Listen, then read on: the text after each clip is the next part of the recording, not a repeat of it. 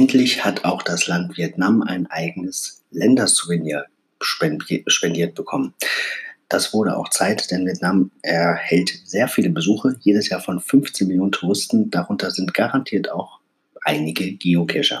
Ich war selber auch schon zweimal in Vietnam geocachen und musste feststellen, dass ähm, die Community dort es nicht so einfach hat. Denn wie in vielen südostasiatischen Ländern verschwinden die Dosen oft, denn einheimische Mitspieler ähm, denken, dass sie sie behalten können. Das sei ein häufiges Problem dort. Ja, hm, mit dem Souvenir wurde auch ein neuer Geocache of the Week benannt. Der ist auch in Vietnam. Er heißt Ghost Park. Und auch den verlinke ich sehr, sehr gerne. Ähm, was haben wir noch? Genau.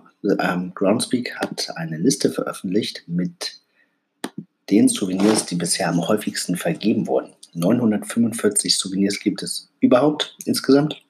Und die Top 10 wird angeführt von dem United States of America ähm, Souvenir. Das haben bislang 2.682.000 Geocacher erhalten.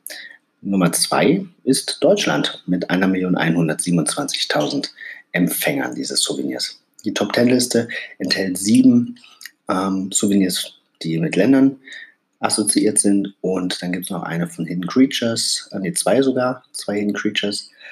Und ähm, dann Fun with Favorites. Und am 7. August, nee, die, die, die Seven Souvenirs of August, ähm, auch die sind in den Top 10 einmal vertreten.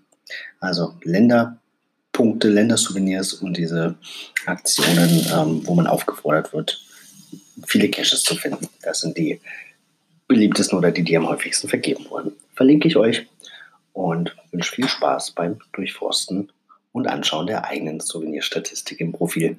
Bis bald im Wald.